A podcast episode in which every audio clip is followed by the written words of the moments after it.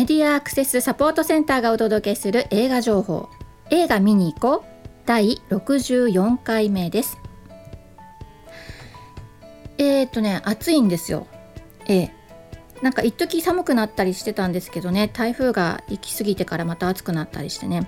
まあ、暑くなったり寒くなったりこうやってね、え、気候が安定しないと体調などをね崩すかなと思うんですけど暑いなと思ってねお腹出して寝てたら夜になったらすごい寒くなっちゃうみたいなあるじゃないですか。うん。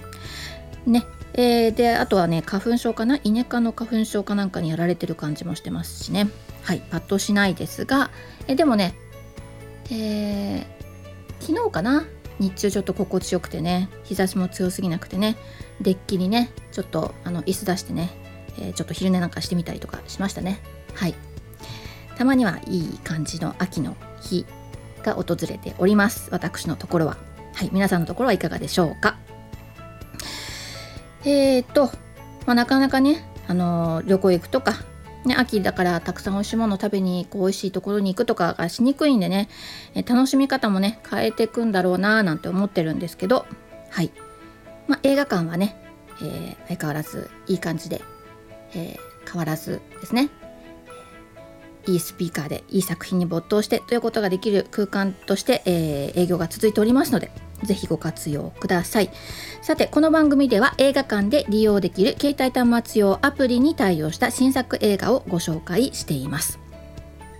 まあ、これ聞いてる方たちはね携帯端末アプリって何よなんてことをもう今更のようにね、えー、聞く人はいないかもしれないんですが、まあ、たまたまね今回初めて聞いちゃったっていう人ね、えー、そういう人のために携帯端末用アプリは何かということですが、えー、これはですね、え皆さんのお手持ちのスマートフォンタブレット、えまあ、iPhone、iPad、まあ、そんなようなものにアプリとしてね、え入れている、え2つのものがございまして、え HELLO! MOVIE というものと、えー UDCast この2つはですね今劇場映画館の中で上映されている作品に対応したバリアフリーな情報をくっつけて、ね、ご利用いただけるというそういうアプリなんですよ。まあ、バリアフリーな情報に限らずですねあの作品のコメンタリーとかそういったことにもねここのところ活用しているえそういうアプリがありまして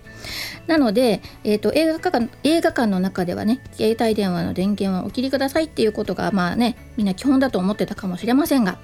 最近はねその接触アプリココアとかのこともあって映画館のね座席に座ってても必ずしも電源を落とさなくていいよと、まあ、その代わりね音鳴らないように気をつけたりとかいろいろしなきゃいけないことはありますけどまあね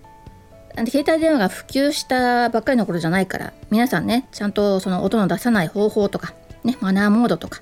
あるいは、えー、機内モードとか、ね、いろんなモードも、えー、活用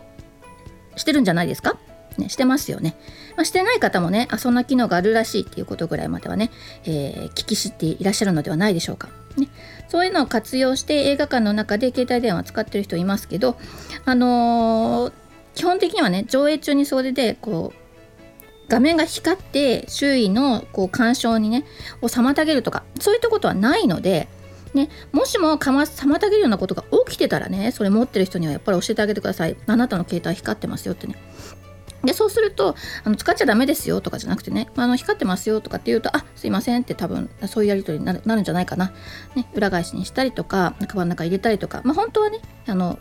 その光がね出ないモードとかもあるんだけど、まあ、上映中とっさに切り替えられなかったとしてもそうやって教えてあげたらまあ親切になるかなって思いますよ。はい、で、えー、このアプリなんですが、えー、今放送でご案内しているのは視覚障害者目で見えない方がね映画館の中で音声解説を聞きながら映画を見ることができるどんな作品がね新しく公開されているかってことをご紹介しています。アプリをダウンロードしていただいて、まあ、作品リストを見ることもできるのでね、えー、実際に映画館に行く前にですね、まあ、リストであこんな作品も対応してるのかなんてことをチェックしてみてですね、えーお近くのね最近もうすっかりなんかこう目もぼやけてきちゃったからね映画も楽しめなくなってなんて言ってる方がいらしたらですねあこんなものがあるみたいだからちょっと一緒に行ってみない？なんてね誘ってみるなんてのもいかがでしょうか。大体あの障害者対応のなんとかっていうものはあの健常者の人使っちゃダメっていうものもあったりするんですが、ま、このアプリはね使って大丈夫ですよ。どなたでもはいお使いいただけるものとして公開してございます。無料で、はい、ご利用いただきます。なのでね是非お手持ちのスマートフォンタブレットに入れてどんな作品が対応しているのかっていうところを見るところから始めてください。でですね、まあ、最近、え、8月末から、えー、UD キャストの方のアプリがねあのアプリの更新の情報が出てたのであの5.2とか、まあ、5.3とか、まあ、5点ってから始まるそれ以上の番号だったら今最新になってるってことなので、えー、お手持ちのアプリの更新情報もご確認くださいということです。ちょっと間が空いてしまったんですが前回は「科捜研の女劇場版」ですをご紹介してました。ね、テレビではあの長年シリーズとして、えー、親しまれているこの作品が初めて劇場版になったよということでね劇場でお楽しみいただけましたでしょうかさて今回ご紹介するのは2作品です。えー、ここのところね、えー、こういう作品多くが金曜日公開っていうのが多かったんですが今回は2作品とも木曜日公開ですよ。はいえ9月23日木曜日公開の2つの作品ご紹介いたします。1つが、え空白もう1つが総理の夫という作品です。え空白っていうのはあのまあ、ポスターでね古田新斗がこうすごい形相でね、まあ、どやしてるっていうかもう怒りに震えた表情でガーッという感じのねもうそれのドアップみたいなねポスターなんですよ。もうね何て言うの？もう人が怒ってることに耐えられない人はちょっと見れない作品かな。うん。あのまあでも作品なんでねあのちょっと弾いてみてくださいよ。えー、事の始まりはあの万引き未遂なんですよスーパーのね化粧品売り場で万引き未遂をしたところをあの、まあ、女子中学生をね、まあ、お店の人が見つけてでちょっとちょっとってこう追っかけてったらあの運悪くあの女の子が逃げた先でなんこう車にひかれてね亡くなってしまうんですその女の子がね。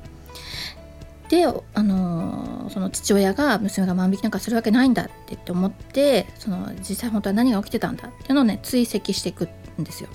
でそういう中でいろんな人の顔こう、まあ、生活がねあのどんどんこう変わっていったりとかしていくんですけど、まあ、この作品はね真実はどこにあったかってことをまあ見つける作品でもあるんですけどあのそこよりもその何て言うのかなこう信じたいこと？とかあるいは自分のこうこうであってほしいこうあるはずだっていうものの信念に突き動かされている人とかあるいはまあそのこういう時にはこうこうするっていう、まああのまあ、当たり前のことをしているようなことがですねうまく噛み合わないとこんな風になっていくのかっていうようなね人がこう追い詰められていく感じとか、まあ、そんなのが、まあ、描かれている作品になってます。この脚本と監督をかあのや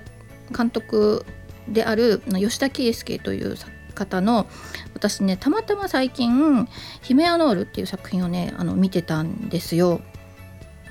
その中にもねこう人のこの感情とかまあこう溜め込んできた歴史とかそういうのがこうあのありありとこうかこう描かれているすごい作品であの、まあ、そそっちの作品はね、まあ、いじめとかその、まあ、復讐、うん、復讐とか、まあ、そういうものがこうこうなんていうのかな。まざまざとねあのこうストレートにガーッと書かれてて、まあ、ちょっと怖いような作品で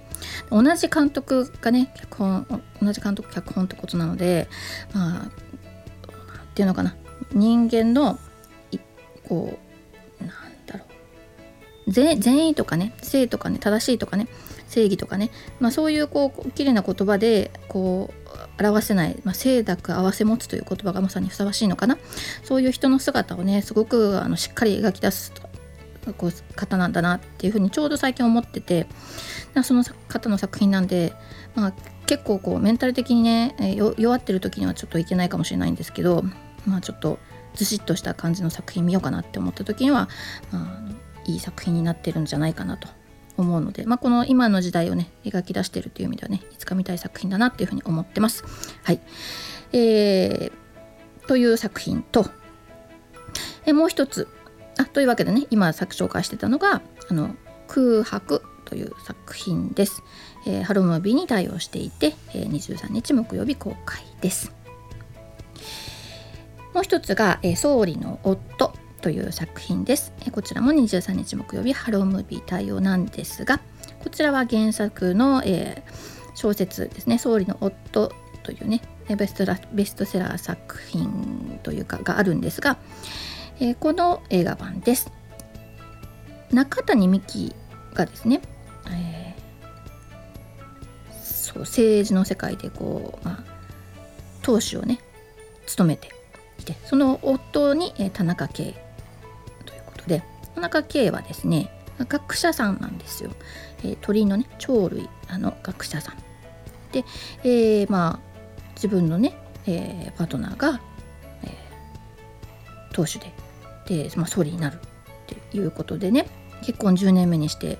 えー、そんな日が訪れてですねちょっとねコメディタッチです。あの政治の政治の話なんですけどちょっとなんかじゃないですね、まあ、あの楽しく見れる作品です。でそれでいて、まあ、今の、えー、政治の課題とかね社会問題になってることとかもちゃんとこう抑えているので、あのー、そんな重々しい感じでじゃなくて、えー、楽しく見れる作品かなって思います。はい。えーコメディかぐや様は告らせたいとかねそういうのをコメディとかのね、えー、得意とする監督さんの作品なのでぜひ、えー、楽しい気持ちで、えー、映画館にお迎えください。はいえー、というわけで今回公開される作品は「え、空白と総理の夫」の2作品ということです。アプリのね使い方、えー、ちょっと前はね、えーと、まだ入れてないよっていう人とで一緒に入れるっていう番組もね、えー、いくつかしてたんですがまたね今後も、えー、そんなことができたらいいかなと思ってるので、えまだ入れてないんだって実はまだなんだって人いたら教えてください一緒に番組を通して、えアプリ入れてみましょう。で、えー、ニポーラチャンネル、日本ライトハウスのね、えー、情報センターのニポラチャンネルの中でも、ユルディキャストやハロームービーね、両方のアプリの入れ方を実際に、えー、音声を使いながらね、え、ご紹介しているものもありますので、探してみてください。ではいつもながら、えー、マスクからのお知らせで番組を終わりにしましょう、えー、アルファベット MASC 映画で検索するとホームページに行き着くことができますよ。またサイトのトップページにある映画映像のバリアフリー化を学ぼうからはバリアフリー字幕や音声ガイドのオンライン講座に参加することもできます。でこの番組は映画見てきたよはもちろんこの作品期待してるんですなどぜひ教えてください。各地での活動の告知などお寄せいただきましたら紹介していきたいと思ってますのでよろしくお願いします。以上メディアアクセスサポートセンターから徳江さやかがお伝えしました。ではまた。来週かな。新作が出る日まで。ではまた来週。